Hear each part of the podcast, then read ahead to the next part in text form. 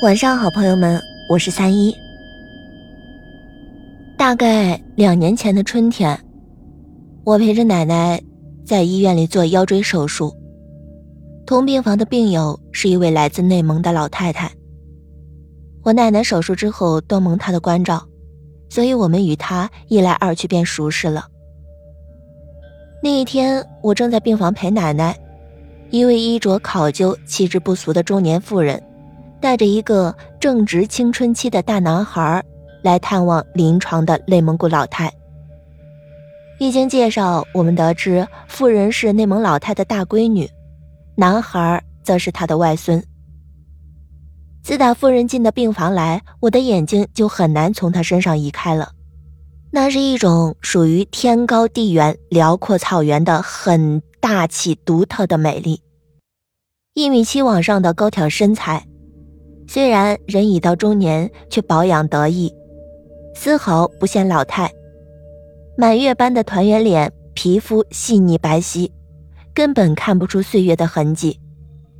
一双饱满浑圆的杏核大眼顾盼生姿，笔挺高耸的鼻梁，更是为了这张美人面起了点睛之效。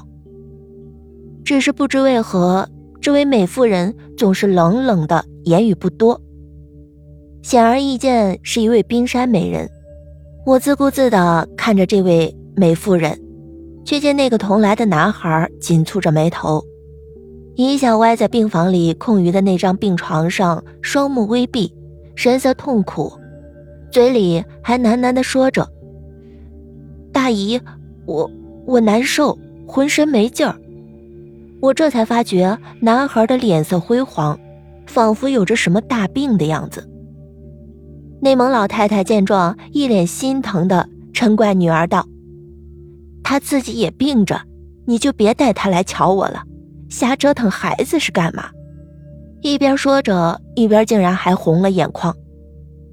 冰山美妇人也没说什么，起身斜坐在男孩躺着的病床边，用手轻轻地抚摸着男孩的头发，柔声地说道：“亮亮，你也见着姥姥了，跟大姨走吧。”咱回家去。只见男孩合着双眼没有反应，妇人用手机叫司机把车停在大楼下面，简单的嘱咐了蒙古老太太几句话，便有些吃力的搀起男孩离开了。他们走后，我忍不住问内蒙古的老太说：“原来这男孩子是您大闺女的侄子啊？”只见内蒙老太太神色很凄然。他叹了口气，告诉我说：“小亮是他二女儿的儿子，可是自小养在他大姨身边。他大姨十五岁，初中都没念完，就一个人跑来北京打工养家。那个时候家里苦呀，我这大闺女认识了一家洗衣连锁店的老板，起初老板就有家室，她就跟着那个老板瞎混，后来老板对她也算是动了真心。”就离婚，和我这大闺女成了两口子。这一听，原来是小三转正呀，心里不禁的一阵鄙薄，可嘴上也是随口应着：“那不是挺好吗？有情人终成眷属。”可是这内蒙老太说，就是这老板年纪太大，就比我小两岁，他们结婚多年，一直没个一男半女，后来二妹生了小亮。就一直在北京由他们两口子带，小亮这孩子是真争气，到今年十七了，考试年年得第一，高中都是保送直升的。我这个时候就有些犹豫的问他：“小亮今天是不是不舒服？我看他精神状态不太好的样子。”谁知内蒙老太那一直强忍着的泪水，终于因了我这一句话而决堤了。